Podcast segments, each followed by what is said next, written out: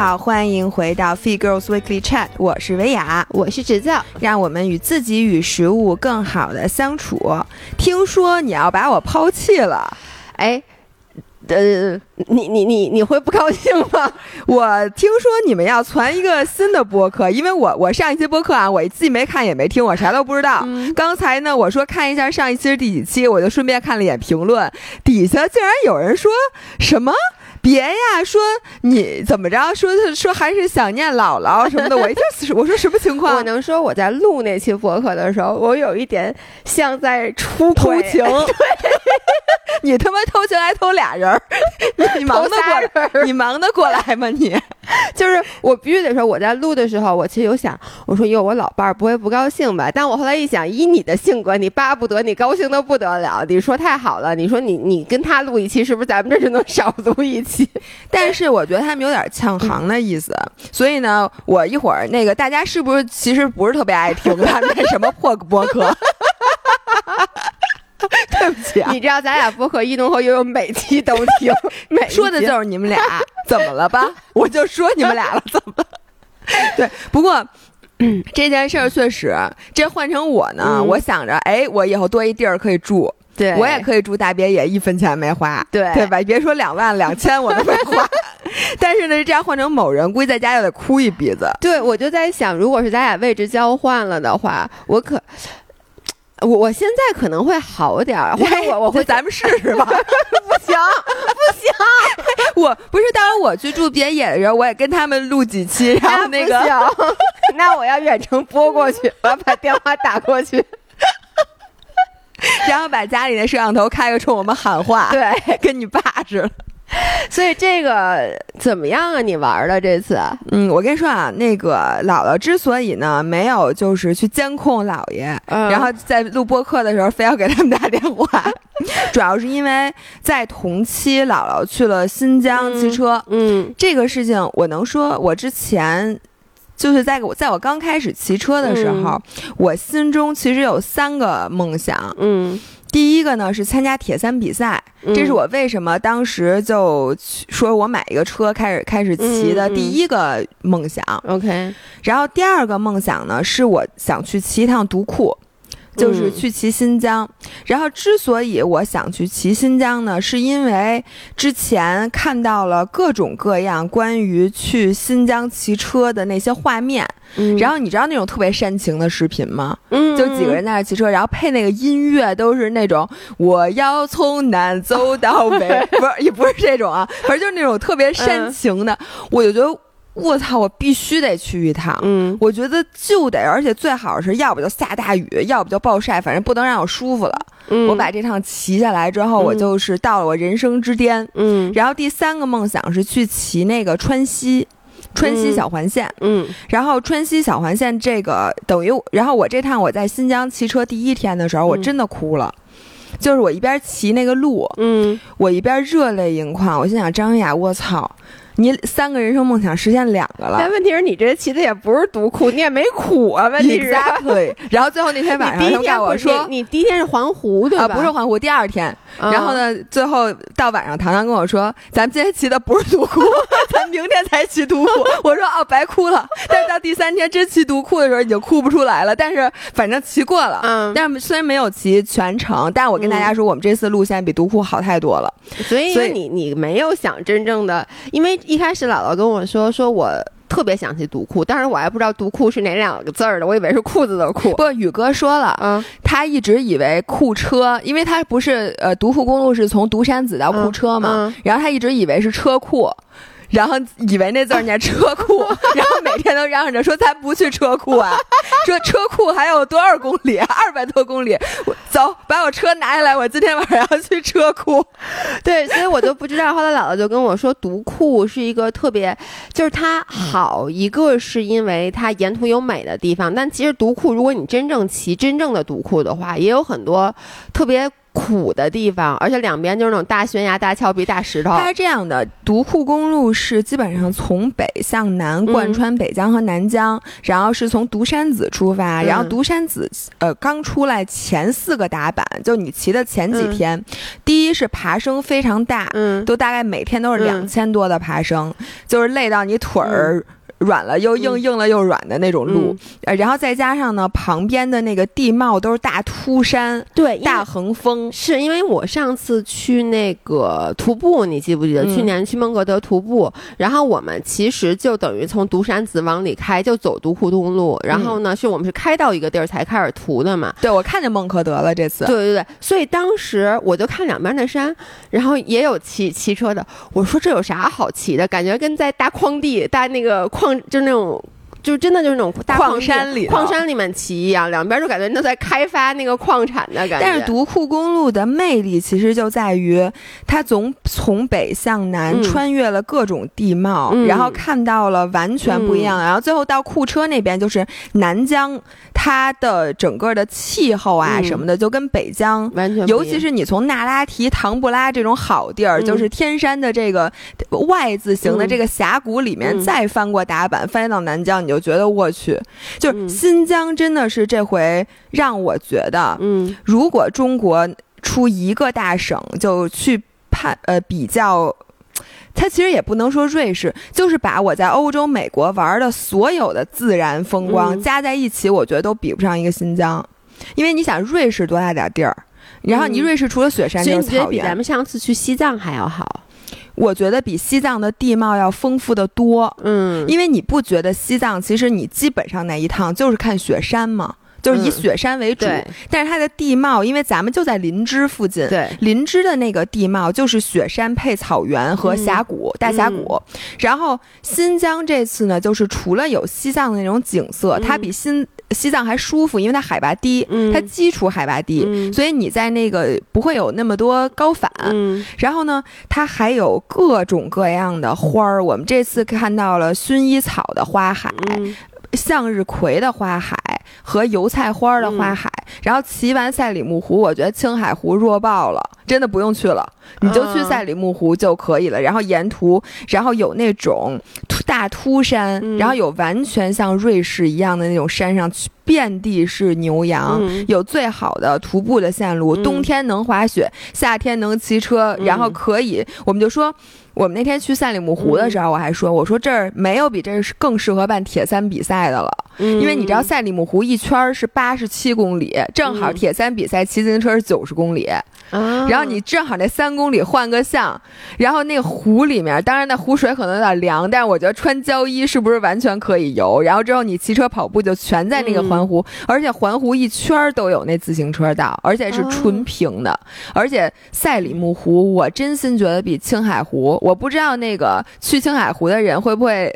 那个大家会不会同意啊？嗯但是我真是觉得比青海湖漂亮太多了，就是嗯整个那个湖景。所以我就说我，因为新疆你知道国土面积占中国就是整个国家的七分之一到六分之一，嗯。所以你知道它覆盖的那个地貌，然后嗯然后之美，我真的觉得它就以后新疆的旅游就应该多开发一些运动旅行的线路，因为它你看瑞士不就是吗？就是冬天大家都过去滑滑雪，雪然后夏天新疆现在是上个上一个雪季，大家全跑新疆去了，因为啊。以前新疆，我的理解是以前去。新疆是比较不容易的，因为当时管的比较严。就我去年去新疆徒步的时候，还是嗯管的比较严的。后来到去年年底的时候，它就政策就改变了嘛，以至于当时，呃，新疆去年那个雪季就是大丰收，爆棚。对，因为那个崇礼不开了，然后呢，两湖就东北又爆满了人，然后然后又又疫情，东北 对咱去吉林，主要是新疆的这个性价比还特别特别高，就是你相比于你得到的那个雪，因为新疆其实是你知道世界滑雪的发源地，嗯，就是它有了那个，它又有那个天然的资源，它唯一不好的就是我不知道现在啊，就一会儿我还想问你呢，啊，就之前。我很多朋友勾搭我去新疆，当然了，我也就滑过两年，我没去。一个是因为我觉得路上要耽搁太长时间，我觉得比如说我对，特别远，就是因为我就想。去滑雪，我都一分一秒都不想浪费，你知道吗？嗯比如说去东北，我都可以说我早上起来去，我下午还可以滑一下，但去新疆来回就是两整天。还有一个我最不能接受的就是，呃，之前去新疆滑雪那住宿，啊那叫一个差，就是他们真的都睡大通铺，你知道吗？我觉得滑完雪那么辛苦，累了一天，就跟骑车一样，就是你觉得。我就想晚上洗个热水澡，在一个比较舒适的环境里面去休息。所以你这次，因为我知道你之前一直不去独库，我去，年其实歪打正着，嗯，去年我报了独库，我钱都交了。但是你其实内其实我内心就特别纠结，第一我就想骑独库，嗯第二呢我又受不了。当时他们给我发了一张照片，其实独库啊，嗯之前奇艺每年他不都组织独库嘛，然后安排那个线路，真正的独库是也是跟我们差不多八天，嗯然后等于你需要住七晚嘛。嗯然后其他那几晚其实都是那个星级宾馆、嗯都可以，嗯只有一天晚上是从独山子出来那第二天，嗯，那块儿没有别的住宿，嗯只有大通铺。叫什么大车店是吗？就跟大车店似的，就是他那个住的地方是那种上下铺。然后嗯男生一屋，女生一屋，嗯然后上面那被子都是馊的，你知道吗？啊就是那种，就特恶心。然后不换不洗吗？后来你知道，嗯奇异的人自己买了新的被子，就就给人家了，就说你就是给他们盖我自己买的嗯。这个什么稍微好一点。但是你是你想你睡那种嗯，地儿，然后洗澡是那种水泥地上面一个小管子，哦，然后就是原来连洗澡都不能洗，现在能洗澡了，就是那种条件，你你想象一下。你知道，我就想起来，当时那个罗京就问何 boss 说，新疆骑住是不就是就骑是骑的特别累，是是？骑的特别苦，对。然后那个何 boss 说不苦，说你那个早上起来一出门儿，不问说是不是住特别差。啊、然后何 boss 说：“哎，无所谓，反正你就一直在骑嘛，你就睁开眼睛就在骑，然后闭眼之前也在骑，所以就住哪儿都一样。然后何爸子说说你这一天的时间你就慢慢骑呗，反正到酒店你也没有什么好期待的，你就骑呗，你就骑慢点儿，因为这样可以晚点儿到酒店，可以少受一会儿罪，少生一会儿气。但我们这次，那我给大家介绍，呃，说一下我们这次都去哪儿了。对对对，我先说一下，我们真也没少骑。我刚才看了一眼，我们嗯七天骑了七百多公里，所以哦，这么多，对那每天都一百公里，差不多。然后我最后前第一天跑了五 K，最后一天跑了十 K，反正就这九天一点儿没闲着，真卷。从头折腾到尾。悠悠一能听到的吗？咱们永远不会跟他们一起玩儿的。是啊？我一会儿给你们讲专业人士和咱们骑车有什么区别。啊我跟你讲，太搞笑了。然后我们是第一天从。北京飞的是伊宁，嗯。为什么飞到伊宁呢？是因为那个唐唐就是奇异的那领队，大家已经很熟悉这个名字了。他发现飞到伊宁之后，再去玩的话，在路上的时间会最短，因为它的设计的目的是为了让大家去少坐车，多骑车就少嗯折腾。嗯，但是呢，飞到伊宁没有航班，我们需要我们买的机票是要到克拉玛依去嗯中转，嗯但是不用下飞机，它就一个经停，经停嗯三十分钟，然后再继续到那个伊宁来下嗯飞机，等于北京到克拉玛依再到伊宁，嗯然后。我回来的时候，去的时候我不记得了。回来的时候，我们是四点四十上的飞机，然后嗯十点二十下的飞机。那还行啊，差不多就快小六个小时，嗯五五个多小时的时间。然后你就就想到多远，就是北京到新疆有多远，真的很远。嗯然后当时上飞机之前，我们都在那儿什么都没准备，就是就坐在那儿准备聊天儿。然后因为跟我们一块儿去南二环，宇不是有宇哥吗？然后宇哥就说了一声，说咱们去小卖部买点东西吧。然后我就说买什么东西？就上飞机。他说这不是跟出国一样吗？你在飞机上的时间基本上快赶上。你去，你看你去巴黎才八个小时，嗯你这回去这个六小六个小时，嗯就说你得买点吃的，因为你你会在飞机上度过差不多半天儿的时嗯间。于是大家就开始都去买东西，就真的去新疆的那个飞行距离嗯是挺长的。嗯然后第一天晚上呢，我们就住在了伊宁。嗯，然后伊宁是一个大城市，它是嗯仅次于乌鲁木齐的新疆第二大城市。然后是伊犁哈萨克自治州的首府，然后所以一路上我们再继续往西的话，其实很多少数民族它不是维吾尔族，它是哈萨克族，嗯他们穿衣打扮和那个呃说话什么的嗯就不是维族人，嗯所以呢到伊宁，然后到伊宁那天晚上呢，呃我们住的那酒店特别好。嗯，叫什么天元国际。然后我没想到我们在伊宁这个地方能住那么好，真的就是豪华的大酒店，然后底下就挨着伊犁河。嗯，然后我想跟大家说，如果你们去伊宁的话，因为我一一来一回全都是在伊犁河边跑的步，一天是白天，另外一天就是晚上看的日落。嗯，然后去伊犁河边一边慢跑一边看日落，特别好，而且它那河边是笔直的那种。大跑道，嗯，那跑道完全你想跑，你想跑全马都行。就它河岸两边全是那种巨宽阔的大直道，修的跑道吗？还它是运动公园儿？OK，所以我觉得那个就是让人跑步和骑车的。然后糖糖呢，因为他刚骑公路车嘛，他不太会练，不太会下把位，他就一直在那个河边上握着下把练那下把位。所以大家如果去那儿的话，什么跑步、骑车，我觉得都完全可以。然后新疆呢，它的日落，因为咱咱们是一个时区，但是新疆比北京往西很多，对对对，所以他们日落是十点多。所以我第一次，因为我拍了 vlog 嘛，大家可以看见我在晚上十点的时候戴着大墨镜，然后遮阳帽在那儿跑步，然后到十点二十左右它才日落。所以新疆人睡的也晚，起的也晚，特别适合我。特哎呦，真的，对我我跟你说，我我上次去新疆徒步，我就发现了，就这个时差就是属于我的时差，你知道吗？就是你到那儿特别适应，就一点都不用倒时差。十点多日落，吃的也晚，你知道吗？对对，吃晚，因为我。我们这两天吃饭都是八九点吃的晚饭，正常然后晚饭点然后再聊会儿天一一抬表十二点了，然后回家睡觉一两点，然后我们基本上现在早上都是九点多才出门，嗯，骑车，所以就是特别适合你，确实。然后我们这是第一天。第二天呢，我们就还住在伊宁，但是呢，我们去赛里木湖骑车。然后我这里就要插入一下，因为我去年不是去那个青海湖环湖骑一圈是三百五十公里，骑了三天，中间住了两天晚上。然后我还跟大家说我骑哭了，就骑崩溃了，就是因为青海湖边上住的特别差。嗯，就是它没有好地儿，并且呢，青海湖其实只有鸟岛到刚察那一小段儿，我觉得是非常美的。就是那边是油菜花，那边是湛蓝湛蓝的青海湖，然后这边是有一个有有点悬崖峭壁，然后那边有鸟。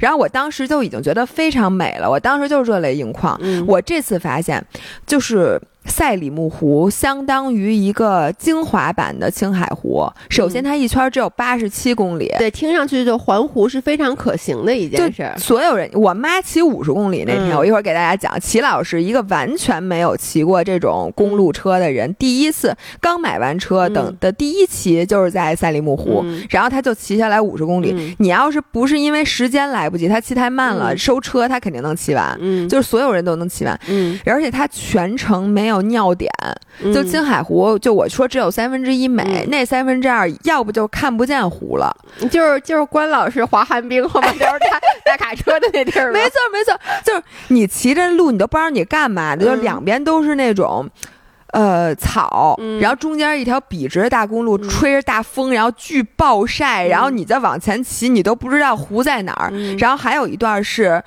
大上坡，然后呢，路上全都是大货车，然后也看不见湖。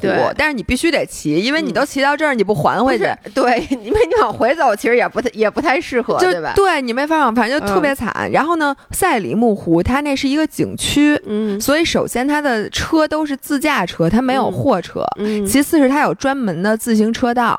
嗯，当然了，它自行车道上有一些缺点，就是因为它上面有好多小石子儿，嗯，就是然后你骑在那上面有有点颠，所以我们在能骑到公路上的时候，如果车少的话，我们还是骑在公路上。但是呢，你总之像我妈这种速度，你是可以骑自行车道，你还可以跑步，就是然后全程都能看见湖，然后全程的那个景色都美到窒息。是我看了，哎，你这次发照片发的比较少，我觉得我不是怕招恨吗？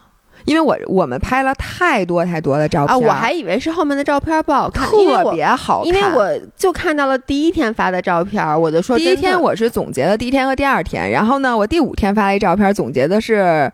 第四天和第五天，就中间每天。怕你怕招谁？恨招我恨，不是因为前一阵儿咱们那期特别招骂的那个播客底下好多人就说说什么在大家出不去玩的时候看到咱们出去玩，觉得咱们特嘚瑟。我这期就说那我谦虚一点吧，不是因为新疆太美了，我真的我不用发照片，大家可以去那个，到时候我会发一个 vlog，因为这回我还进行了七天的穿搭挑战，拍了一个 vlog，然后这个景啊，有的时候真得你去看，嗯，你发现了吗？就是那天我跟咱们那个十一。就咱大摄影师聊天儿，我说这么好的景儿，你是不是拍了好多？他说其实景越大，对，越美，你越不好拍。对，就是你拍出来你觉得平平无奇，你只有真的到那儿去看，你才能看出来。对，所以像赛里木湖的景，说实话就得自己去看，你拍出来。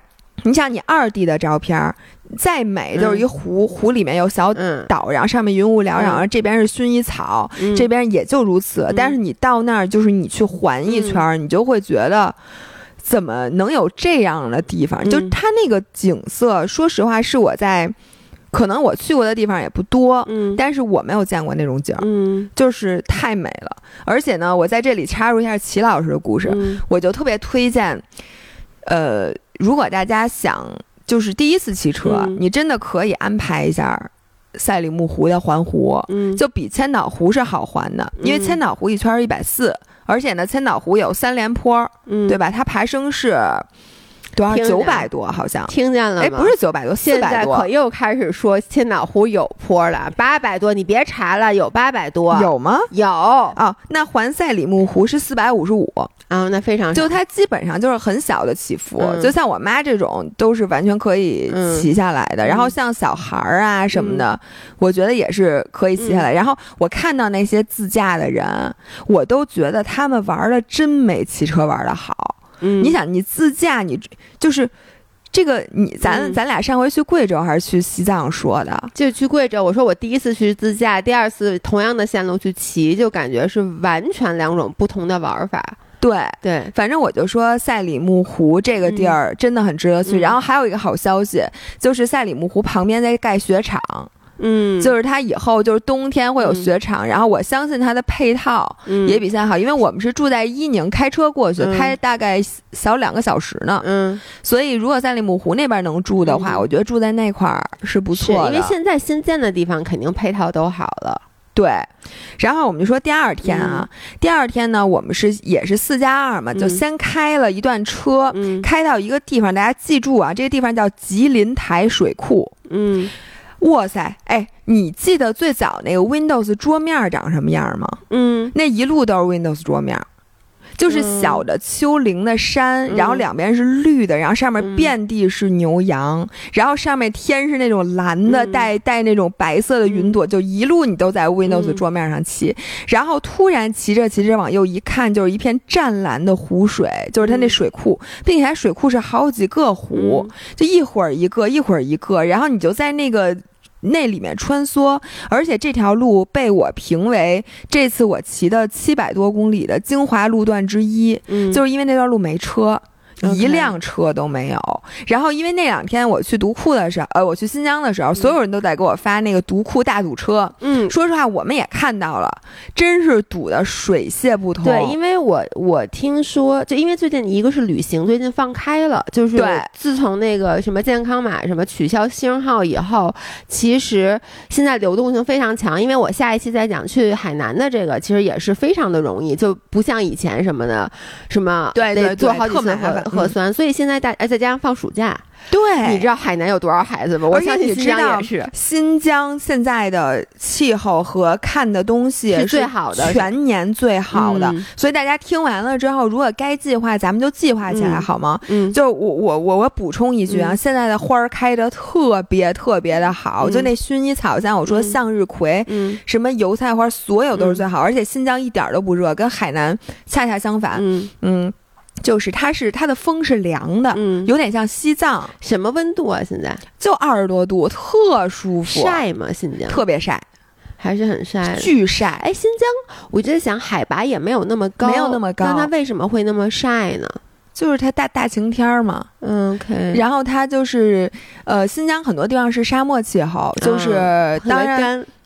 对，很干干爽。嗯，就我能说，就很像冬天的和我那个湿热，简直咱们去的是对，你知道咱们去黔东南，就是贵州靠近广西的黔东南地区，就是简直湿度百分之九十多。然后在新疆，我说一个特别明显，你洗什么衣服，第二天早上都干了，就跟贵州形成鲜明对。贵州就每天晚上大家各种找那个什么，因为我鞋怎么能坏呢？三千多的鞋。对，然后在新疆，就是你下完雨，你因为我们赶上了两场雨，就是然后把身上所有衣服都湿，就湿的透透的那种大暴雨，然后你再骑一会儿干了，嗯，就是它那个风，所以你就是唯一的问题就是晒，嗯，然后只要克服了晒的问题，那个气候简直舒服极了。然后早晚的话，可能如果你在山上会凉一些，你需要披一个外衣，但是平时就是一直是短袖骑行服，短衣短裤。然后我就说，我们那天是从吉林台水库骑到唐布拉。你们去唐布拉了吗？没有。唐布拉是一个景区，就有点像，它叫百里画廊啊。百里画廊我们经过了。你们你们去孟克德就应该在那唐布拉附近。我们是这样，我们起我们因为那次我上次不是说因为原呃疫情的原因，我们本来应该是正穿，后来改成了反穿，所以我们等于开车经过了啊，对，开车经过了唐布拉啊。就我们是沿着百里画廊一直开车上去，然后从上面再往回走。所以当时坐在车里的时候，我当时就说：“我说，哎呦，这地儿要能下来玩可太好了。对…当时你还不骑车呢，你当时就知道，你知道骑车穿过百里画廊是一种什么样的心情？哇塞，那真……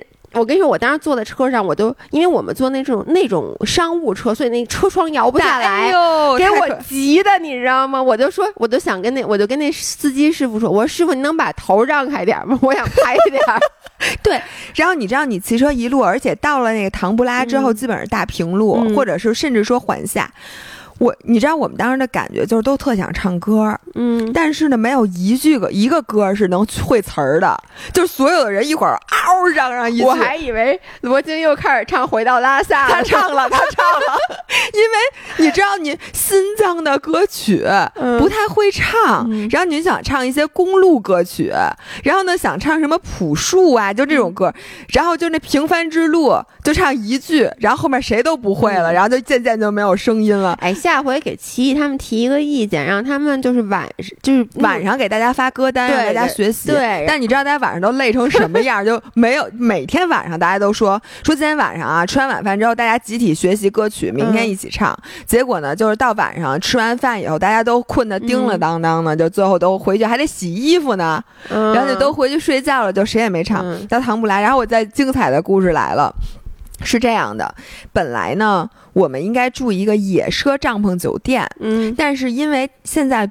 人太多了，就是整个来新疆的人太多了。但是我们这个团呢，就从日期到人数改了好多次。嗯，一会儿说去，一会儿不去，一会儿什么十号走，一会儿十一号走，一会儿谁能来，一会儿谁不能来，所以堂就没，所以就没定上。结果呢，又说定一个房车营地，然后我们住在帐篷里，然后房车营地里面有基本的配套，结果也没定上。嗯，因为唐布拉毕竟是个景区，它不像我们。结果我们后来的方案是什么呢？是找了一个团队，给我们在唐布拉景区里面的一大片草甸上给我们搭帐篷，嗯，然后搭帐篷的结果就是。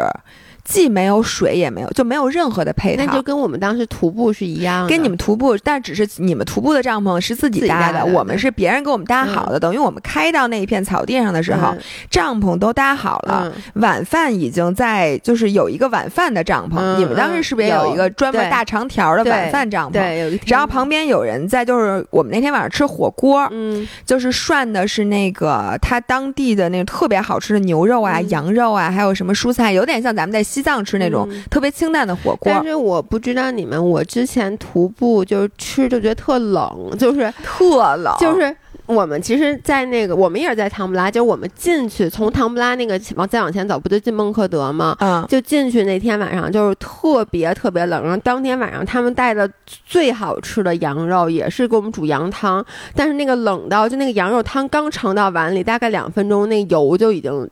结结块儿，对，就 same。我跟你说，我们也是，是我们比你们还惨，是因为我们那锅就没开过，就那锅不开，你知道，我们吃了三个小时火锅，那火就没开过，就根本就煮不开。然后我先说一下我们的心路历程啊，最开始我特别兴奋，因为能住帐篷。我说住帐篷好啊，姥爷跟我说他住帐篷的时候是他这辈子睡最香的夜晚。对，然后我还告诉我，因为我们团里面有几个人说平时睡不着觉，我在路上骑车的时候跟他们说。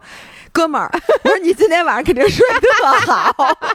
我说因为今天晚上住帐篷，我说我老伴儿说了，他平时在北京大楼房里怎么都睡不着觉，接地气。我说接地气，可睡巨香。结果呢，我们下了车之后，把那自行车都放在每个帐篷门口。当时是六点多，嗯，那个阳光啊，就属于斜射，然后照在金色的帐篷上，然后金色的帐篷旁边就是牛成群的牛羊，然后这边呢是搭的那个不好。因为满地都是牛屎和那个羊屎啊，和屎！我听我说，我第一次徒步也是，我看那牛羊，我说好，但是你要我们当时人家都刻意去挑没有牛羊的地方去扎帐篷啊，我们车在羊圈里搭的，你们真是太厉害了，特厉害！我跟你讲，更特别厉害，我们那天晚上。我跟你讲啊，然后当时呢，我看到那个晚餐的帐篷，那帐篷特别漂亮，然后里面都挂那小灯，嗯，然后那个一个大长条桌上面摆着三个铜锅，那个铜锅的那个长相就非常 fancy，非常高级，觉得这就像西藏的那个铜锅，然后旁边各种琳琅满目的蔬菜呀，金针菇，然后那小露营的椅子，然后奇异咖啡挂耳都给我们弄好了，还有水洗好的葡萄水果。我说完美呀，今天晚上来吧。然后于是呢。我们就走进走走进走进那帐篷，然后开始说，我说带大家先拉伸一下，然后拉伸完了再吃晚饭。结果呢，我最开始穿的是短衣短裤，在拉伸的短短二十分钟时间，我就把我大羽绒服已经穿上了，然后把大大厚袜子也都穿上了，就开始渐渐的在那个随着太阳的西下就开始有点冷了。然后大家都饿的不行了，你想我们那天骑了一一百多公里，四个多小时，然后中午呢也。也没吃正经的饭，就吃了点儿那个，我都忘了那天吃的什么了，是碎碎肉拌面，反正就是随便吃了一口。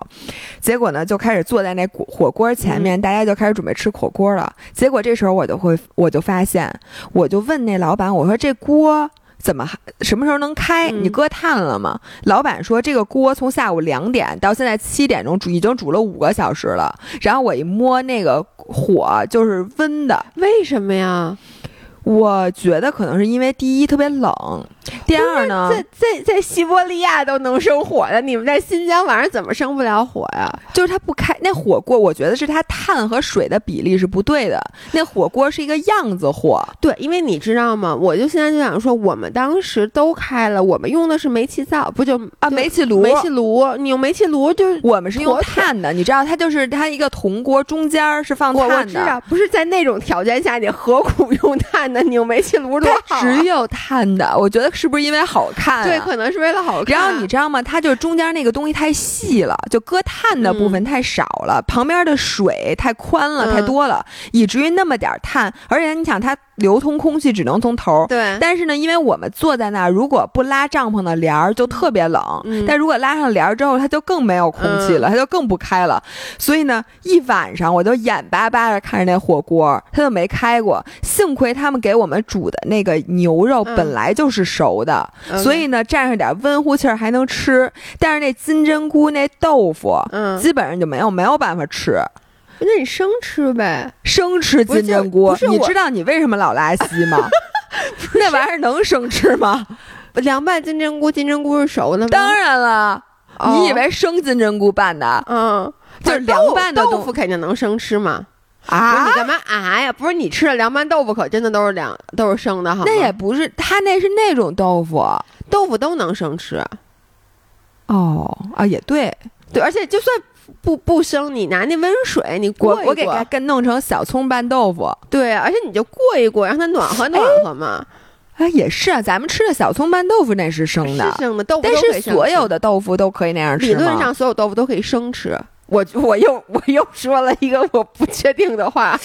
哎呀，有有道理啊。嗯，所我以一直以为只有小葱拌豆腐的那种那什么豆腐豆腐是可以的。我也不知道啊，嗯反正那个，然后后来我发现，就是我前面那个锅是最不开的，嗯旁边人家那俩锅都属于中间那个放炭的地方多，嗯，旁边那个水相对少，那个还能它不啊，你们开锅还长得不一样，不一样，三个锅就我门口那锅是最因为一。开始看到我这锅放水地儿最多，我肯定是最高兴的。就如果是我一开始不知道，我肯定会选择先坐到那个锅的前面，因为对你觉得那锅能涮的空间大呀，对不对？没错，因为我那天晚上太饿了，我一般呀都是特别谦让的，我都会等大家就坐，我坐一个离离菜最远的地方，或者是说坐一个最不方便的地方，因为这个是从小的那个嗯家庭教育。现了，但是呢，那天晚上因为我特别饿，我特意选择了一个火锅正前方的座位，但是我那锅不开，你知道，就给我急。然后他们就，但是你知道是三份食物，嗯就是你涮的那些东西是嗯三份放在每一个火锅的前面。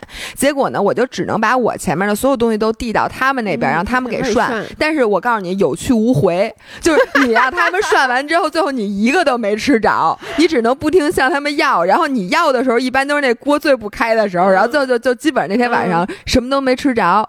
然后所以呢，我就有一种越吃越冷的感觉。嗯我最后坐在那帐篷里，最开始我特别开心，然后渐渐的就变成了失望，渐渐的有点难过，渐渐有点气愤，因为我就是从脚往上，嗯，特别特别的冷，我最后就是冷到我那个脚，我一晚上都没暖和过来。因为我在想，你现在应该跟我当时去徒步的那个气温是一样，因为新疆最热，就比如说说那个去徒步乌孙什么的，人家说嗯最暖和的季节是八月份，所以呢，七月份和我当时去那个我是九月初嘛，嗯，就九月初和七月份应该是差不多的。贼冷，我跟你说，就是白天徒步的时候热的一身汗，但晚上我真的是到了营地我就得进睡袋，就只要不是吃饭，我就一直在睡袋里待着。我觉得你这样做是非常，而且你是带的你的睡袋对吗？对，你知道吗？我我那睡袋不我那天晚上零下四十。九度我贼后悔，当时没有管你借一个睡袋，但是我我也不知道要要有这事儿，我那天一晚上都想你，特想你，主要是想你那睡袋。然后我这是吃完饭啊，嗯，然后天已经全黑了，嗯然后我们发现我们这个地儿根本就不能洗澡，就是我们那多，新鲜！你住帐篷，你还想洗澡？因为最开始糖糖跟我说能洗，不可能，后来他又说能洗，可以洗凉水澡。对呀，我说凉水澡谁他妈洗啊？这这我还不是徒步不能把脚搁火锅里暖和暖。哎，但我告诉你一事儿，行吗？就我们那次不是去徒步吗？其实他们都会在河里面去，就是那个雪涌水里面去。洗脚是因为你洗完了以后是脚拿上来，脚拿上特别热，因为底下太冷了，你拿上来就是热的。那问题是你他们是怎么有勇气把脚放下去的呢反？正后来我们都都就是你知道吗？就是在我现在这个嗯气温啊，我就觉得可以。就嗯我说我也能行，嗯但是真的当你特别特别冷的时候，你别说说你给你杯冰水，你跟他说你你先把脚放下去，上来你就暖和了。但是我是绝对没有勇气脱袜子的。嗯那天晚上我连换衣服的勇气都没有，嗯因为你知道那个帐篷，我有一个问题，我发现我傻，我和我妈一直敞着帐篷，啊，为什么呀？就是你回屋把东西放下之后就出来吃饭了，就没有把帐篷那些帘儿都给拉好啊，，那里面不都是虫子吗？没虫子，嗯就是贼凉。就整个那个睡袋，再加上那个整个床，啊，那你全是拉不拉？其实我冰觉得气温是没有，我觉得拉上应该里边不透风，它还能好一点儿。反正就是纯凉的。然后我站在那帐篷，呃，站不起来啊，我们那帐篷站不起来，只能跪着进。是不是就是那个双人就正对双人的帐篷咱们帐篷是一样大的。对，然后我跪在那防潮垫上的时候，我想说，我换一个衣服，或者说拿那个湿纸巾擦一擦嗯我身上，因为我刚骑了一整天车，嗯你想，完全没有勇气脱下我当时穿的那些衣服，嗯所以我就只能那样睡觉了。啊，你穿着骑行裤睡的觉，哦不，骑行裤在车上，就是骑完啊车之后在车上已经换了。但是我当时穿了里边一条 leggings，外面套了一条阔腿裤，然后上衣穿了四层，外头再嗯套了一个羽绒服，然后穿了一大厚毛袜子，就没有勇气嗯再脱了。是的，然后呃，洗漱的时候我已经准备哭了。我看了那。哎呦，我跟你说，给我心疼的，不是但我我能说，我一边心疼，我同时我有种忍不住的幸灾乐祸。我看你那张刷牙的照片，就是张琳发给我的，我就想说小样儿。不是你们是那么惨吗？洗漱是啊，就是一个大矿泉水桶，上面有一个接接口。不是我给我能跟你说，我们比你们要惨多，但是但是我觉得是因为我们当时我是有这个心理预期的，就是洗漱是没有水的，我们那会儿就写的很明确，是不给不提供任何的，就所有提供的水只只只只限于饮饮用。所以你就说上回你们特讨厌那女的接了四个大暖瓶。是吧？让大家特别愤怒。对，就它的水是非常有限，因为就像我说，他们要背那个煤气灶去烧热水嘛，那煤气灶是有限的，因为他们只能带那么多。就是因为它不像骑车，你还能进进出出。就是那个徒步的时候，你进去就是进去了，你带多少东西就是这些东西。所以我们当时所有洗漱的水都是河里面接的那冰水，你知道吗？你能想象那雪融水有多凉吗？就是我当时真的是。所以我早上起来都是不刷牙，我早上起来都是用漱口水，我带了好多那个小条的漱口水，我晚上才刷牙。然后刷牙的时候，就是因为他每天只给你灌那一壶饮用水，你多要是没有的，所以我宁愿少喝一口，我就到河里去接一点冰水，然后不敢，因为不敢多兑，因为你多兑，你喝的水都少，你就兑一点点，把那个水兑到常温。不冰牙就只是不冰牙，就就拿那个刷。那我觉得我比你幸运太多，因为我们还喝茶什么的，所以我兑了一半那喝茶的开水，然后搁了一一半那个凉水，在那儿刷牙洗脸，然后眼镜就直接你要站在那儿，然后一只手抠着，一只手把眼镜直接扔地上，就就只能那种，然后完全没有镜子，然后什么都没有，就就怼着那儿。结果那天晚上发生了一个特别诡异的事情，到第二天我到现在都没想明白是怎么回事，但我确定我没有眼花。你听我先给你讲前半段啊，就是在我刷完牙之后。然后也不知道谁从他帐篷里喊了一句，说有没有瓶装水？他们想拿一瓶水到床边儿，嗯，喝水。结果呢，我们的瓶装水都喝完了，但是车就停在不远的地方。我就说我我去给你们拿。结果我就拿着牙刷去了那个，我当时带了一个小袋子，于是呢，我就把牙刷和牙刷头、电动牙刷给分开了，攥在手里。然后就发现那袋子里还有别的东西，我就没有把牙刷和牙刷头当时放在袋子里，我就那么一手这。一只手拿着就到车里面去找东西，然后就右手拿着那个瓶装水，然后给大家发。发完了之后呢，我回到我的帐篷里面，我就把洗漱的东西收起来了。这个就是第一天晚上。然后呢，下一半儿呢，我第二天再给你讲。我先把第一天的其他的故事给你讲完。然后我幸亏啊，拿一个保温杯，接了一杯我冲了乌里可可，接了这一大杯乌里可可放在床头。我要没有那杯乌里可可，我真冻死了。然后再再接着讲。然后当时当时已经十一二点了，我们就决定所有人都决定睡觉。然后。我就把那个我们当时那个睡袋啊，因为我现在还没见过你那零下四十多度的睡袋。我刚想问你睡袋是多厚的？特，我真觉得挺薄，还没我羽绒服厚呢。哦，那就是一个薄睡袋，而且特脏那睡袋。嗯。然后他给我们每个人发了一个一次性的那个，就跟那个无纺布那套似的。但是呢，那个套它按理说应该套在睡袋的里头。嗯，对。但是你套在里头那口儿，你如果把它翻过来，你就不能动。你一动那个那里边那布不就动了吗？所以最后我的嘴一晚上都在贴着那特恶心的睡袋睡的，因为你冷的，你已经完全没有办法，那无纺布不管用。应该戴口罩，戴口罩怎么睡觉啊？你在飞机上你也戴口罩睡，你在机场也戴口罩睡，你戴着口罩多暖和呀！我的意思是，有道理啊。但是当时我没有想的，但是我全程是戴着帽子睡的，然后我就钻到了，对，一定要戴帽子睡，是吧？露营一定要戴帽子睡。然后我就钻到那个睡袋里边。最开始呢，我羽绒服放在旁边，然后我就把那帽子戴上。然后我越躺越冷，就是我的脚，虽说我里面贴了俩暖宝宝，但不知道三号那暖宝宝并不热。然后呢，就穿了一个毛袜子，但是我整个脚就。冰到都木了，我知道那种。然后我就只能把袜子脱了，然后用手去攥着脚，然后把它攥暖和了，再穿上袜子才行。我不知道是不是我末端循环不好，不是就是冷。你知道我当时就每天晚上，就我先穿一个那个叉 B 的袜子，在外面再套一个毛袜子。就我得穿两个袜子，而且我用的不是那个，就我说那个那个零能抵御零下四十九度的那个睡袋吗。我甚至在里面还会再套一个叫保温层，那个保温层还会给你加十几度的温度。那是不是抓绒的呀？对，抓绒的。哦，那我们当时可是啥都没有。对，我就穿着自己的衣服套着那睡袋里。哎，我当时这是哦，那天晚上是我人生中实际睡眠时间最短的一天，因为我根本就睡不着。我先跟你说啊，首先我冷到我完全没有办法睡，嗯。我就只能在，而且我还不能动。嗯，就说你在那睡袋里，整个人就跟冰棍儿一样，嗯。就只能是一竖条你想把腿攒起来都不太容易，而且旁边还有我妈，我又怕打扰她，嗯。我就在那儿躺你着你。妈应该也是怕打扰你，也没有我觉得是我妈也没怎么睡，但是我们俩谁都不敢说话，嗯。因为都以为对方睡了。然后外面首先是在前一个小时里面，那发发动机。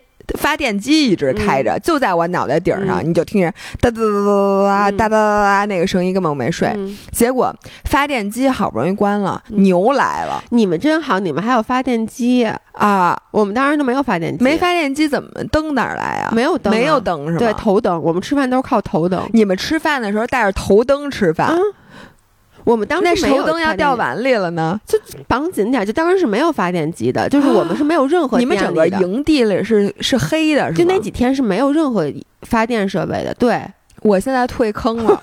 我跟你讲，因为有那点儿电，我还觉得稍微有一点儿热乎气儿。我当时就特别想说，我说，哎，我经常跟张安说，我说这要有个灯就好了，因为啥都看不见，你知道吗？那就如果你不能在天黑之前把你帐篷里所有都 set up 好，你就只能打手电或者头就就。用头灯，但用头灯就特别不方便。就为什么？那可不，你只能照亮那么大一点一点，这为什么我睡得好呀？因为不没灯，对呀、你就就是你没事儿干啊，而且你那里边完全没有光污染，可以看星星。对，我能跟你说，我错过了绝佳的看星星，因为当时我已经气的都不行了，就我特别生 特气，别愤怒。我也不特别愤怒，特别难过，特别绝望。因为哎，你你发你那张啊，你发了那张照片儿，但是没、啊没有那个张琳拍那视频，你没发，我没就是看见那视频，就是拍你那个拍我刷牙，刷牙还是干嘛？就是那个委屈的那个，我特别委屈，而且当天我都觉得我过两天骑不了车了。嗯我就想，我经过这么一天晚上，我第二天怎么有勇气再把我的短骑行裤换上，再去骑车？我觉得那简直是不可能的事情。所以我当天晚上就绝望了。我就想，我第二天肯定就是上车暖和暖和，我都不想骑了。那当时，嗯然后我躺在那儿，我我真的眼泪，就第一次哭是因为我觉得我实现了我的梦想，第二次哭是我觉得我太惨了，但我没有哭啊，我就躺那儿，好不容易发电机关了，牛来了。嗯然后那个牛啊，它 literally 就是拿那个脚和拿那鼻子顶我们那帐篷。嗯我就想，我说姐们儿、哥们儿，这么大片草，你为什么非得要吃我脑袋顶上这块草呢？就一直在拿那脑袋，而且你那帐篷多薄嘛，我基本上就是头顶着那头儿，他就一直在拿着他那个鼻孔顶我，然后就在那吭哧吭哧。所以我真的不懂为什么你们会把 营地放在牛圈里面，这个人太神奇了。可能是不是只有那块地儿允许？那是老乡家的地儿，只有那儿允许我们搭呀。因为你景区里头是不是不不让啊？因为一般营安营扎寨都是找没有这些牛和羊的地方。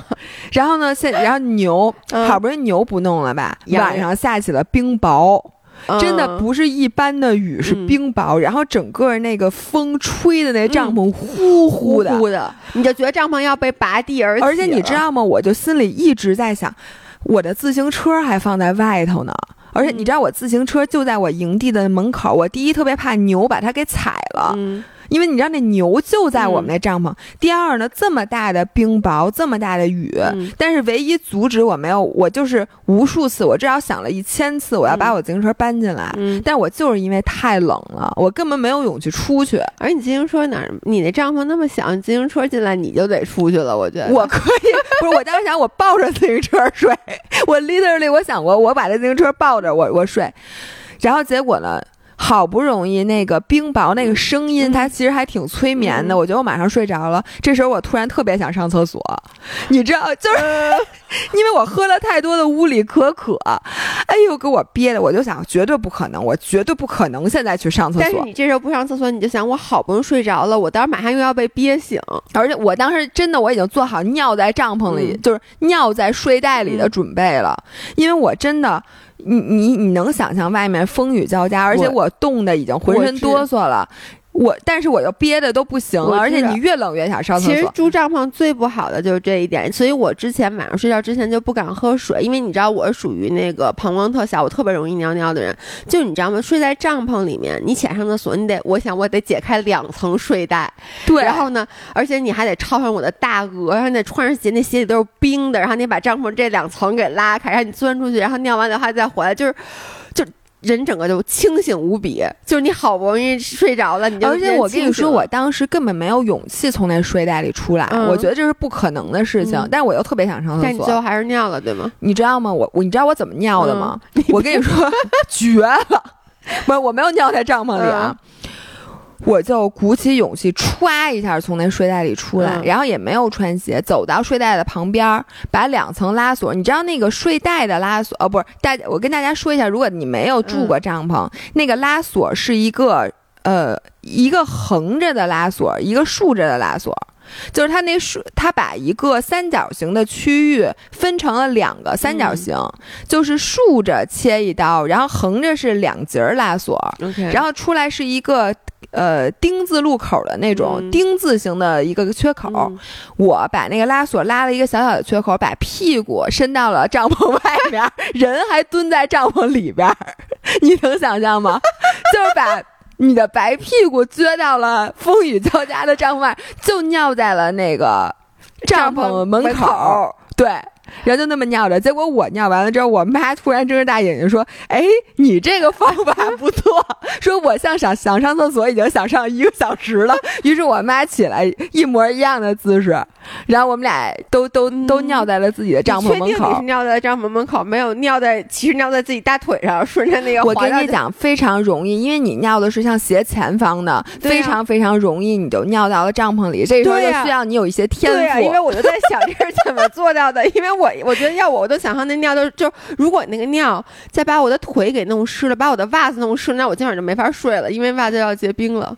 这个时候需要可能是天赋吧，反正我们就成功的尿完了，然后把帐篷拉到呃进去，结果刚要睡着，牛又来了，而且比刚才的牛更多。然后到第二天早上，我咨询了一下，他们说好像你尿过的那些地方。是有什么味儿还是怎么着？那牛就更爱来了。于是呢，我们我们俩那帐篷前面就围满了牛。结果呢，就反正是在一片嘈杂的环境下。然后第二天早上，我基本上只要天一亮，我就马上醒了。但是呢，醒了之后呢，我又。不可能出睡袋，于是我就愣愣在那个帐篷里面，要躺了大概一个多小时，就那么睁着眼睛躺在那帐篷里。我当时真的，我觉得我被这个世界都抛弃了。哎，你也不会玩手机的，因为你手太冷了。手太冷了，不可能把手机。我就真的就是跟 你知道他们叫活死人嘛，就躺在帐篷里看帐篷底儿，躺了一个多小时。你按理说，你说我这么早起，我还带了瑜伽垫儿。哎，对呀，怎么没有起来练瑜伽？没有起来，我根本没有勇气出去，我简直就是冷到。然后我一抬表，我当时因为我唯一可以看到的是我的手表，我看出来我的睡眠时间是什么两个小时二十三分钟。嗯，就是那一晚上，然后早上起来，我回头跟着我妈相视，结果我妈就跟我说说那个这帐篷这个，就经过这一次。就不能不能再住了。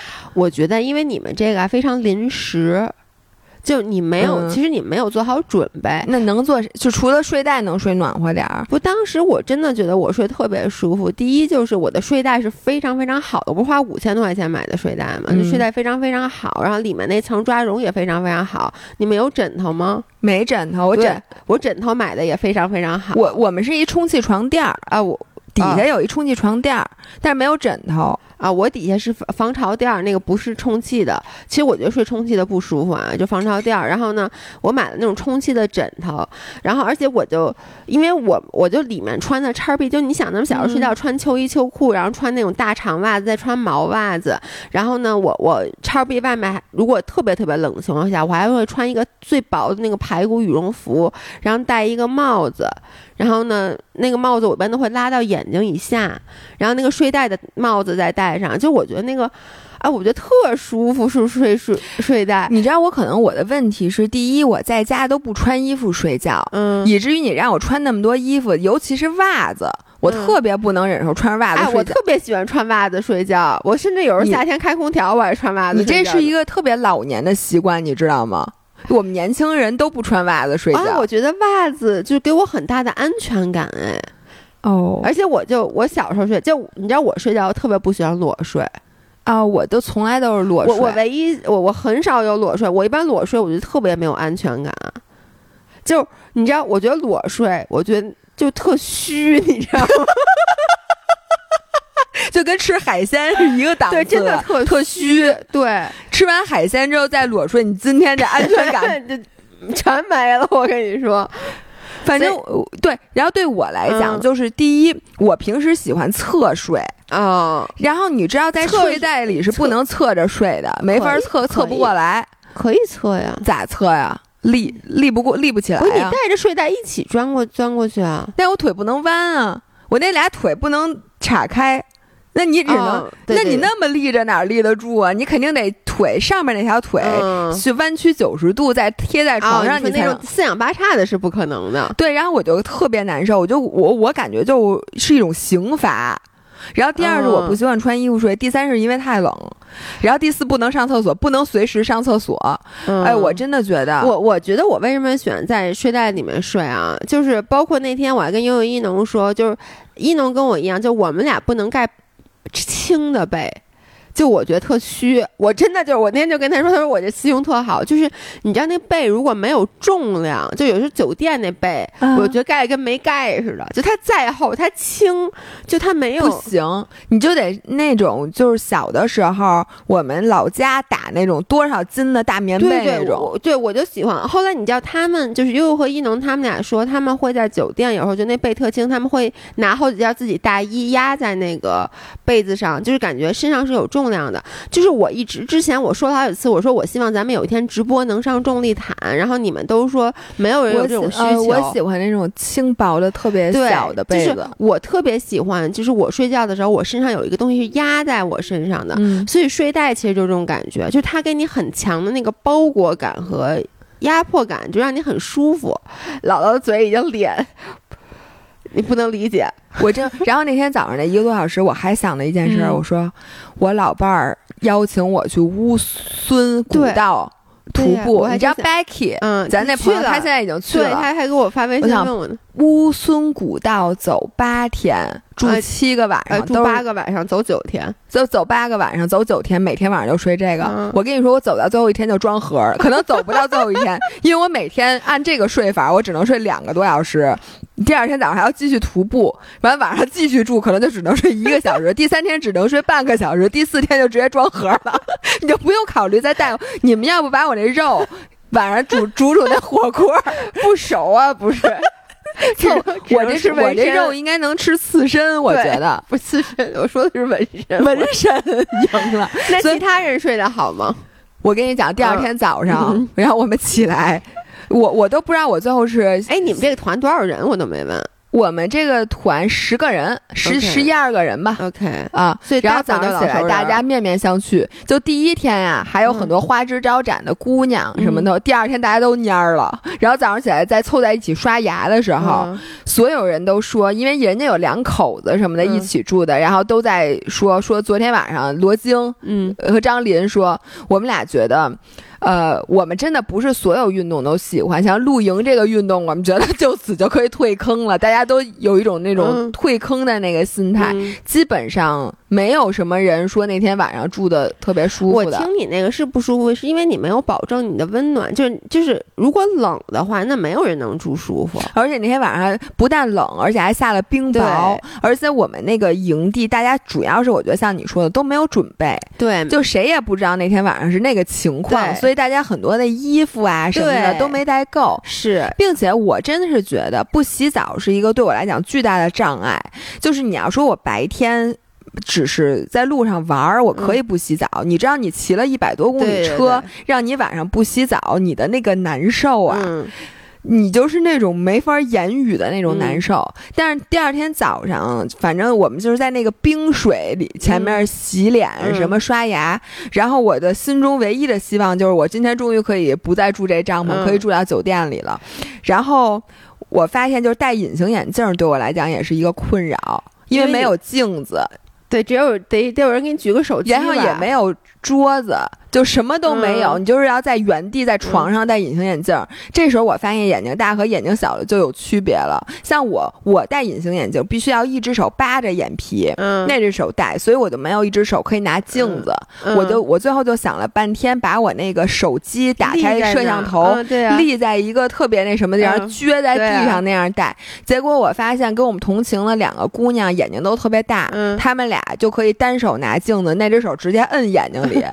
你你你能摁进去吗？当然不能了。那他为什么人家就能直接摁进去呢？不知道哎。那他眼睛哎，我想问问，听到眼睛不是他要是能直接摁，你都不用扒眼睛，他那戴进去不就容易掉出来吗？对，但是你看那个，这不就是静电窗花的原理吗？那窗花也是那种平铺着贴的那个，它能贴一年也不掉。就他，但但你知道，确实我原来认识一眼睛特别大的，是一男生，他摘隐形眼镜不用手。他就一样一挤，你知道吗？就挤眨眼，就是那种单眼眨眼，就是夸一挤，那隐形眼镜就出来了。好吧，但但我这个眼睛，反正戴隐形眼镜戴半天。然后早上吃完饭之后，我们就开始继续骑车。然后我们第四天骑的是从唐布拉的那个百里画廊骑到那拉提草原。那拉提你们去了吗？没有，然后我们就只走了孟克德，因为徒步啊，它的问题是它特别受限。你啊，你每天你就说我们五天走了七十多公里，那也还不如你们，就也就是你们半天骑的路程吧。对，我觉得呀，徒步它看的景色更深入，对，因为你想，你完全没有公路，对，对吧？你就是在那里面走，但是它不好的一点，你容易审美疲劳，对，因为你想，你一共就走那么多，你基本上那个这一片儿的景色都是差不多的，对。但是我必须得说，就那次我走孟克德，我当时还说，就新疆还是不一样的，就是即使我们是走，那基本上每天也是不一样的景色。今天是胡杨林，明天是什么水？对，因为它那条路线之所以经典。对，它如果说全程都长一模一样，它可能也不会是一经典的路线。对对。对，就是你再美，你其实也是，就是你百里画廊，你说你天天去百里画廊，其实也就那么回事儿了。对，然后我想说的是，新疆徒步的那个路线，我现在发现有三条，就最经典的，一个是你去的孟赫德乌孙，一个是乌孙古道，对吧？还有一个其实是我们去的那个下塔，对。你知道是吧？知道。你你你，但是你没去，我没去，因为下塔那块是全程能看见雪山的，它是一路往雪山走，而且它那块条件特别好。一会儿我给大家说，我们是从唐布拉骑到那个那拉提，然后，呃，那天就一下子就是天壤之别。就是骑过去，因为那拉提也是一个大景区，它是那拉提大草原，然后它那块还有什么剧场什么的，然后那个民宿啊就住的特别特别好，尤其是你前一天晚可你是不是差点没给人民宿老老板跪下？不是，我跟你说，我进那浴室里，我第一次洗那么长时间的澡，其实我只有一天没洗澡，但是我就感觉我就跟一年没洗澡似的，就所有的人大家又洗衣服又洗澡，就那天晚上就非常非常的开心。然后呢，如如果大家去那拉提的话，真的可以住在我们那个就是景区里边的那个民宿。我觉得那两天住的那个民宿是我们这么多天住的，不跟大酒店比啊，就民宿里面。条件特别好的，哎，所以你们这次等于有在同一个地方住两天吗？我们有好几次在同一个地方住两天，那还挺好。对，然后这样你就没有那么折腾。对，然后再过一天呢，我们是从这是一这是独库的一段非常经典的路，是从那拉提骑到巴音布鲁克。巴音布鲁克这个名字大家应该去新疆都听说过，是非常著名的一大片那个草原。嗯，而且呢，我来讲一下，就这段。独库它是这样的，最开始呢，从那拉提这边出发，这个是一共啊，我们只翻了一个打板回来，呃，没回来是六六十二公里，爬升是一千二，等于就翻一个大打板。嗯，然后翻之前呢，是左边是一条很。不长很窄的公路，然后底下是雪山的这个溪水，就一路流。然后最右边是原始山林，就都特别高的那种大云山。然后在那个树上，就一路那样的景。然后你就一路顺着这个景色往上爬，然后过了那个它是过雪线的，然后过了雪线攀拍的呃爬到打板上面之后，再一路往下放。你们这个爬升是多少？一千二百三。哦，那60公还里。还行。六十公里啊，六十公里里不行，不，反正就是翻一座山，但不、嗯。就是新疆的山二，百三，哇，那新疆的山吧，它没有特别陡的，嗯。就我们爬的爬的这几个达，呃，可能前面独山子那个、嗯我们没骑那段是陡的啊，我们爬都是缓上，大概百分之四、百分之五的坡，嗯。所以你不会觉得特别难受。嗯。还有打板往下放，就是一望无际的平坦的大草原，你嗯能理解吗？就是你放下去之后也没有那溪水了，嗯然后两边都是那种辽阔的平原，真的是一望无际，然后遍地是牛羊。然后那段时候你放下去，真的，我觉得每个人都是那种就是。热泪盈眶的那种嗯激动，然后大家又开始吼歌，然后发现还是那，就 是 就是没有一个歌是能唱完的，所以那段独库，嗯、我觉得是特别特别值得骑的，嗯就到巴音布鲁克，嗯，然后因为那天晚上呢，我们还住在那拉提，于是呢，我们就反开车往回走。这个时候我们就看见了堵车，嗯，就是呃，大家看的那个独库的那个堵车，真的是堵得挺吓人的。哎，独库它是因为车太多，然后堵对，太多了那得。得有多少车才能堵成那样？就是它堵，还是因为就比如说大家都要到这个地方去停车，嗯，然后那个打板，你知道打板就是山顶嘛？嗯那个山顶停车场一共也没有多少。嗯然后比如说这个车它要出来，嗯然后后面排一队车那个车又要进去，啊然后中间查到它等于就整个山路嗯就都堵死了。但是呢，我们特别幸运，因为我们是住在那拉提，嗯于是我们早上九点多就开始骑那拉提的那、那段独库。嗯那个时候还没有堵车，因为新疆毕竟跟咱们现在就是九点多，新疆人可能还没出来。嗯然后等等我们骑回去的时候，大概是下午一两点，就看到对侧往嗯巴音布鲁克走的那段独库嗯就全堵死了。嗯，所以大家如果来独库的话，如果你是我建议大家就是一边骑边玩儿，这样子就算堵车也堵不到你。嗯然后如果你是自驾的话，你就早点出来。我发现早上起来九点多的时候就是不堵的，但是你如果到下午就对特别堵。你甚至如果正常的作息，我觉得对于咱们来说，早上起来八点钟起床其实也是可以的，你就先出来，对吧？对，然后呢，我在后面讲快一点儿。结果接下来的一天呢，我们就是先开车从那个那个叫什么呃那拉提嗯开到特克斯。嗯你知道特克斯是新疆的那个八卦城，啊，没听说过特克斯然后特克斯是这个应该是南宋时期建的，就它那个城市，特别它是一个一圈八卦。就如果你去跑或者去骑车的话，是一个非常规整的那个图形，从八从那个特克斯骑到那个叫什么呃云端草原。嗯。然后哦，我们上午还路过了叫恰普奇海，嗯。然后这个时候那个景色就跟前几天又嗯完全不一样了，因为八卦城是一个城市的那种嗯。风景，然后恰普奇海呢，它是海子，嗯，就是有点像那种哎叫海子啊还叫海子啊？海子吧，海子我也不知道，我我不知道，我都管人叫海子，你叫海子让我用。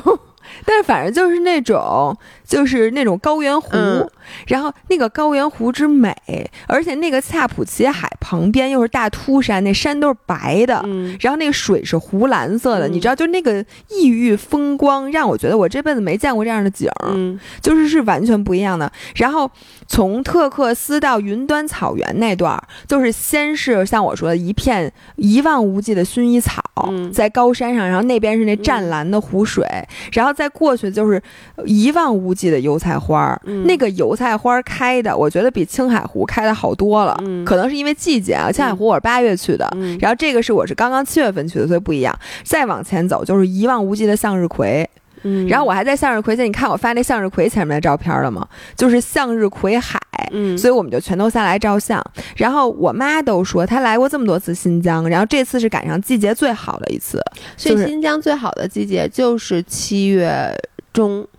我觉得至少那个我们的向导说是这嗯样，他说尤其是昭苏，因为那天我们是一路从云南草原到了昭苏，嗯。昭苏是新疆的一个产马的圣地，嗯，但我们这次没看到有一个特别著名的叫天马玉河，嗯。就是一个河里面，嗯然后所有的那个新疆马就万马奔腾在那河里面跑过去，嗯。就那个盛景叫天马玉河。我们据说是赶上了大大他们正好在新疆，我们跟他的行程是重合的，所以说所有的马都去表演那个了，所以就没有马可以在河里给我们跑，所以我们就没看成。但是就说昭苏草原最好的季节就是现在，而且还可以看到那个天马玉河。嗯然后我再说快点，我们就住在昭苏，嗯然后还去了一个我觉得特别值得去，就如果你不骑车，嗯然后你选择徒步线路的话，我觉得下塔。那个叫国家森林公园里面是非常适合徒步的。它徒步的好处为什么适合新手？它一路都有铺装的木栈道，嗯。然后你从那个进公园先坐这个叫呃旅游车，坐四十分钟、嗯。到那个徒步的起点，你就可以一直在木栈道上嗯。走。然后两边的景色就是森林，就是那个原始山林，然后草原上面全是小花儿，然后对面就正对面就是雪山，嗯。然后你就可以一直走那个木栈道，应该有好几十公里。嗯，到前面可能是土路，但木栈道好几十公里，其实是非常非常远的，一般都走不了那么远。我们跑步了。就是我们白早上骑完车到那儿嘛，然后我们在木栈道上，我是徒了一半，跑了一半，然后我们有小伙伴就全程都是跑步的，然后他跑了十二公里，就一个来回，嗯然后去的时候就完面对雪山，这个幸好没跟你们去，你们这团太卷了，我们这团真的挺卷的。然后呢，大家当时跑完那十二公里不过瘾，然后还在一直计划那个回伊宁跑半马的事儿。但是呢，回伊宁那天因为出了一些小小的状况，最后就没有跑成。嗯但是呢，大家还是跑了十公里。就我们这个团确实卷。哟，今天应该没有时间跟大家说我们是怎么卷的，没关系，又一个咱们就我觉得差不多。等你把这个大概行程说完以后，咱们下一期接着说。这样子，我再接点我那个万宁的事儿。这样子，你万宁那事儿可太精彩了你是说我回来的故啊！事？对，那然后故事我不想讲了都。为什么呀？我就想听那个。我觉得大家就是老爷拉稀的故事，不是最，不是你不觉得咱们每次的故事里面都有穿插一个老爷拉稀？以后老爷拉稀这件事儿就已经成为了一个标志性，你不拉稀都得给我拉稀，明白吗？这就是一个标志性的，就跟 logo 一样，嵌在你的每一个事件里面。然后我就说这个下塔森林公园，就是无论你是喜欢徒步，像我妈也走特别高兴。嗯因为如果而且你走不动了的话，你可以随时上它有小车，嗯所以呢，就是呃老少皆宜。嗯然后，如果你喜欢跑步或者越野跑的话，嗯。你就可以顺木栈道一直往里跑。嗯。就是那个景色，真的，我就觉得在瑞士或者在欧洲有雪山景的那几个国家，就一点儿都不差。嗯。而且它的设施也弄特别好，嗯。然后昭苏我也觉得非常值得去。然后从下塔回来之后，我们最后一天嗯。骑的叫做伊昭公路，嗯。那个公路是从伊宁到昭苏的，嗯。也可以从昭苏返回伊宁。嗯。然后今年如果你不去的话，你以后可能没有机会去骑这条路的那个精华路段了。为什么？因为说明年修了高速之后，这条路就不让车走了，就变成了景区。啊，好，还是说那条路就废弃了，就就没有了那一段路。所以今年是最后一年能骑那个一招公路的。但是它不是说一招公路全程啊，嗯只有那段。然后它那个景色又是跟第一天那个吉林台水库一样，嗯就是 Win Windows 桌面的那种山，然后两边都是大草原，就特别特别美。然后我们就一路骑回了，基本上快到伊宁，快到酒店了，就骑回。你们这次骑的可真是挺多的。骑的不少，哎那你们每天就骑到几点啊？其实就是九点多起的，因为我每天中午还要在路上吃饭。嗯哎，我还没讲吃饭呢，吃特好，下下下吃太好了，所有人都胖了。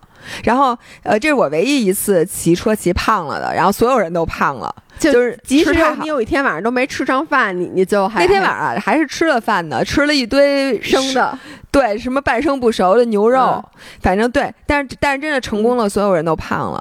然后反正就回到了伊宁，然后第二天我们在伊宁等于又住回了那个嗯酒店，然后又跑了一个步，结果就回北京了，同样坐了大概小六个小时的飞机回来。真累。哎听你说我，最后让我总结一下，嗯我真的觉得就是新疆是值得去的。是的，我听你说完，我其实本来我还想邀请你，因为我其实八月份吧，如果说新疆徒如果步说甘南那个不成形的话，我其实特别想去新疆徒步。但是你知道吗？我这玩完，我现在真不想再回，主要是 你先把五千多那帐篷，不是那睡袋给我买一个。就是，但是你知道吗？我甚至听完你说完，我都有点不想去了。大家最近关注一下姥爷的咸鱼，看住不住睡袋。大家谁去新疆住帐篷，记得把那睡袋背。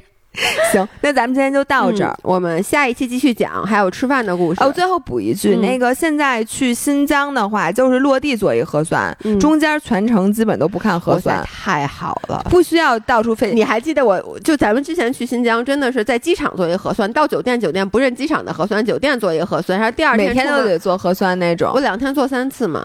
哦，现在不用了。然后我唯一就做两次核酸，第一次是因为落地要做，第二次是因为要回北京要看，所以倒数第二天做了一个核酸，中间全程没有问过核酸的事儿，所以非常友好。OK，那最后我再插一句，因为今天是周三，明天晚上我们有那个医美的直播，在就在微博，七月二十一号晚上八点在微博，对，我们的微博就叫 a for Life。然后呢，这个医美我就是这样，如果你所有的女生对医美感兴趣的话，都可以来看看。